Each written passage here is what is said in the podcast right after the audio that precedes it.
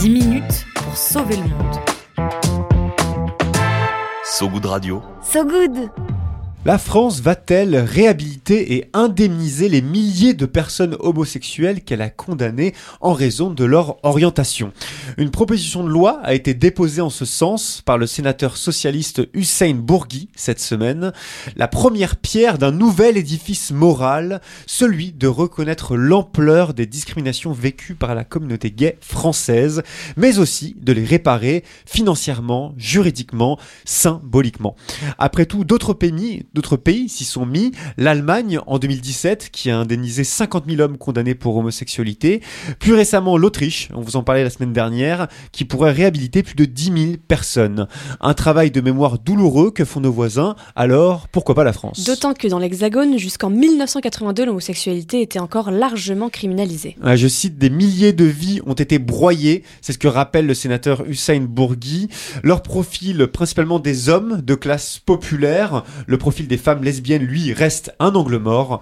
Des hommes gays, donc, massivement condamnés avant 82, époque où la loi fixait encore à 21 ans leur majorité sexuelle. En conséquence, si l'un des partenaires avait moins de 21 ans, l'autre davantage, la justice y voyait un détournement de mineurs, puni d'un an d'emprisonnement et de 15 000 euros d'amende.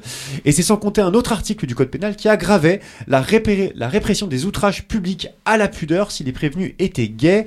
La persécution cessera en 1982 quand Mitterrand décide d'aligner la majorité sexuelle des homos sur celle des hétéros.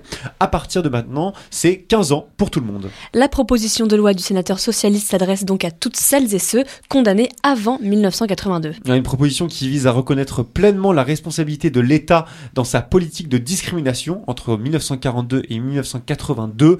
Discrimination qui a fait perdre à bon nombre de personnes leur emploi, leur logement, leur santé mentale aussi. Pour y répondre, Hussein Bourgui prévoit de créer une commission indépendante d'indemnisation qui verserait 10 000 euros par personne condamnée.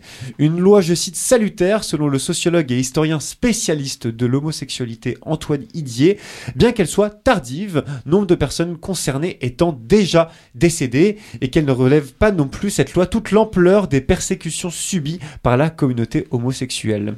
Ceci dit, les choses vont dans le bon sens. Une tribune publiée en juin dernier dans le magazine Têtu par des militants et des élus à la France de réhabiliter les victimes de la répression anti-gay. La proposition de loi est désormais sur la table. Comme dirait Gloria Gaynor, I will survive.